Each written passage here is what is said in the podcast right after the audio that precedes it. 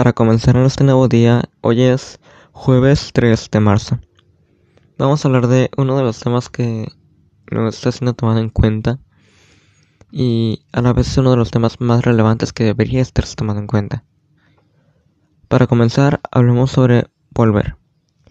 En Malaquías 3:7 encontramos: Volveos a mí, y yo me volveré a vosotros ha dicho el Señor de los ejércitos. Malaquías 3:7. Para volver es necesario reconocer que se está desviado, desviado de la fe consciente. La fe consciente involucra obediencia a la palabra, fidelidad y amor. Muchos tienen fe, pero no tienen un compromiso serio con el Señor. Lo tratan como un amante, en los momentos de aprietos oran. Cuando tienen ganas van a la iglesia a cumplir una obligación.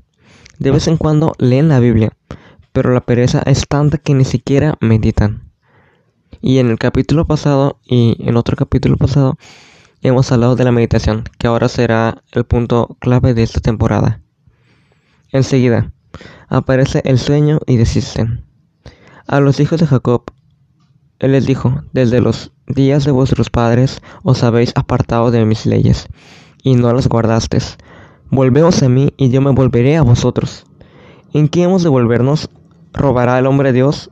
Pues vuestros, pues vosotros me habéis robado. ¿En qué te hemos robado? En vuestros diezmos y ofrendas. La ley de los diezmos y ofrendas es anterior a la ley de Moisés, y el Señor Jesús nunca la revocó. Génesis 14:20, Mateo 23:23. El diezmo simboliza la fidelidad. El diezmo son los primeros 10%, las primicias. La ofrenda simboliza el amor. Es voluntaria y espontánea. En la falta de los diezmos y ofrendas hay ausencia de fidelidad y amor del siervo hacia su Señor, lo que le da derecho al devorador de asumir el control del ladrón. Son cristianos, teóricamente sí, pero en la, en la práctica no tienen nada que ver con el Señor Jesús. Honrar al Señor con las primicias y con las ofrendas espontáneas es una actitud de verdadero siervo. Ok, ahorita lo que vamos a dar otra, otra vuelta es de que los diezmos y ofrendas son relevantes para nuestra vida cristiana. Si tú no das tu diezmo, le estás robando a Dios lo que es de Dios. Tú le puedes decir, pero yo no estoy robando nada. Le estás robando el 10% que le pertenece a él. Muchos se han abstenido de dar los diezmos y ofrendas debido a su falta de economía o dependiendo cómo manejen las iglesias el diezmo. Las iglesias manejan el diezmo a lo que son los gastos de la luz, el agua, los, servicios que se dan.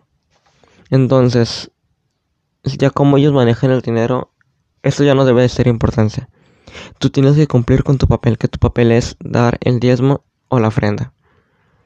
El diezmo es el 10% de tus ganancias y la ofrenda es lo que tú quieres dar de tu corazón. Este es un tema que no está siendo muy tocado, pero es un tema que también es muy relevante, como lo dije al inicio. El diezmo. ¿En qué robará el hombre a Dios? En vuestros diezmos y ofrendas. Estudio que el creador del universo, que el dueño de todo, teniendo ya todo, te diga, me robaste el diezmo. Pero aquí la cosa, Dios no necesita, no, Dios no necesita el diezmo. Tú necesitas darle el diezmo. ¿Por qué? Porque si Dios es el dueño del oro o la plata, Dios es el, es el creador del universo, tú necesitas darle eso como agradecimiento. Como Abraham le dio diezmo, como en Moisés hemos leído que el, pueblo de Israel le da diezmo. Incluso tenemos una, un pasaje bíblico en el que una anciana da lo máximo que tiene y lo máximo que tiene es lo mínimo que hay. Y habiendo otras personas que dan demasiado dinero, Dios no se fija en la cantidad, Dios se fija en el corazón. Jesús no se fijó en el dinero que dejaban las demás personas. Jesús se fijó en el dinero que dejó la ancianita porque ella dio más. Ella dio más porque lo dio con el corazón. Económicamente dio muy poco, dice la Biblia. Pero ella dio más porque su corazón estaba ahí. Cuando no te nazca el corazón dar tus diezmos de ofrendas, es mejor que no lo hagas. Es mejor que lo pienses. Es mejor que lo guardes. Te digo por qué. Porque Dios no va a aceptar que tú le estés dando algo a mala gana. Eres un Dios poderoso, eres un Dios misericordioso. Tú tienes que dárselo un agradecimiento. Él tiene que ver tu corazón, tiene que ver tus obras. Reconozca, tienes que reconocer tu situación espiritual delante de Dios y tienes que mantener tu fidelidad. Esto es todo por el episodio de hoy. Bendiciones.